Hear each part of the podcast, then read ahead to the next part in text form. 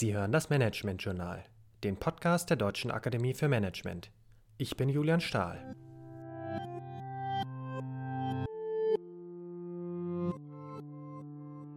In den letzten beiden Folgen der Podcast-Reihe ging es um Psychological Safety, um zu beschreiben, wie eine Atmosphäre aussehen kann, in der alle ihre Fragen, Ideen und Einwände einbringen können, und um Vor- und Nachteile klassischer Hierarchien. Beides vor dem Hintergrund der Notwendigkeit von Innovation und Experimenten in der Auseinandersetzung mit dem digitalen Wandel. Wenn jetzt aber plötzlich alle anfangen, ihre Einwände zu formulieren und zu allen möglichen Themen Nachfragen formulieren, wie können dann noch klare Entscheidungen getroffen werden? Überhaupt Entscheidungen.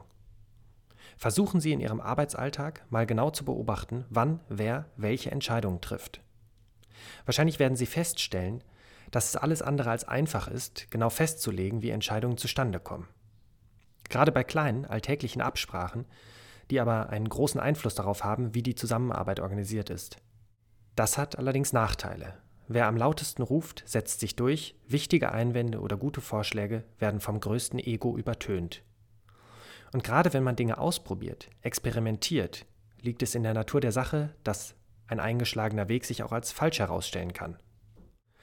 Meistens war dann aber nicht der ganze Weg ein Irrweg, sondern nur ein Teil des Prozesses wäre anders besser gelaufen. Wenn die Entscheidungen bis zu dieser Sackgasse dann allerdings größtenteils unreflektiert getroffen wurden, ist es so gut wie unmöglich, eine Stelle im Prozess zu finden, an der man im zweiten Anlauf anders entscheiden könnte. Wie kann also ein Tool aussehen, mit dessen Hilfe sich Entscheidungen unter Einbeziehung unterschiedlicher Perspektiven so reflektiert treffen lassen, dass man auch im Nachhinein noch zur Entscheidung zurückgehen kann, um dann anders zu entscheiden. Bei Podium Esslingen, wo ich tätig bin, haben wir dazu sehr gute Erfahrungen mit dem Ansatz des integrativen Entscheidens gemacht. Das integrative Entscheiden ist ein Instrument, dessen Grundgedanken in der Soziokratie formuliert wurden, einer Organisationsform, die konsequent auf Selbstorganisation setzt. Der Entscheidungsprozess ist relativ aufwendig, führt aber im besten Fall dazu, dass am Ende alle gemeinsam eine Entscheidung mittragen, da alle die Möglichkeit hatten, ihre Perspektiven und Anregungen einzubringen. Wichtig dabei, am Entscheidungsprozess sollten nur die teilnehmen, die auch direkt von der Entscheidung betroffen sind. Bei der Entscheidung wird in fünf Schritten vorgegangen, die alle schriftlich formuliert und protokolliert werden. Als erstes wird der sogenannte Treiber der Entscheidung formuliert. Der oder diejenige, die einen Entscheidungsvorschlag einbringen möchte, erklärt dabei kurz den Grund und den Kontext für den Entscheidungsvorschlag. Als zweites stellt er oder sie einen konkreten Vorschlag vor, der zur Entscheidung gestellt wird. Der Vorschlag muss vorab ausformuliert sein denn das hilft, damit der Vorschlag wirklich konkret wird und nicht allgemein und abstrakt bleibt. Dabei ist auch ein klarer Zeitrahmen und eine verantwortliche Person für die Umsetzung zu benennen. Im dritten Schritt können dann reihum alle Beteiligten inhaltliche Nachfragen stellen. Ganz wichtig, nur sachliche Nachfragen, noch keine Kritik und keine Bewertung des Vorschlags. Die Nachfragen werden jeweils kurz beantwortet.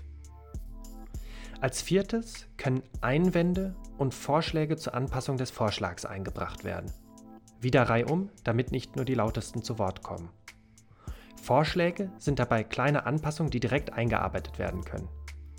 Einwände hingegen sind schwerwiegende Gründe, die bei der Person, die sie formuliert, dazu führen würden, dass er oder sie die Entscheidung so nicht mittragen würde.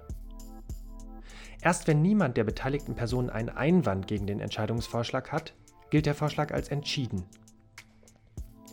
Wird an dieser Stelle also kein Einwand erhoben, ist die Entscheidung getroffen. Sollte aber jemand einen Einwand formulieren, reicht es nicht aus, nur Kritik zu äußern. Mit dem Einwand liegt die Verantwortung bei der Person, die den Einwand formuliert hat, einen neuen Vorschlag zu erarbeiten, in dem der Einwand ausgeräumt wird. Dann bricht der Entscheidungsprozess an dieser Stelle ab und beginnt mit dem neuen Vorschlag von vorn. Wenn es keine Einwände mehr gibt, wird der Vorschlag umgesetzt und zu einem protokollierten Datum nochmals überprüft, ob der Vorschlag wie entschieden umgesetzt wurde und ob er sich in der Praxis bewährt hat. Zum Nachlesen verlinken wir für Sie in den Show Notes auch noch eine Aufbereitung des Entscheidungstools durch das tolle Magazin Neue Narrative, wo das Ganze mit Beispielen sehr anschaulich durchgespielt wird. Integrativ Entscheidungen zu treffen ist nicht einfach und braucht einiges an Übung. Deutlich leichter wird es, wenn sich eine Person im Prozess nur auf die Moderation konzentriert. Aber aus eigener Erfahrung kann ich sagen, für komplexe Entscheidungen ist es definitiv einen Versuch wert.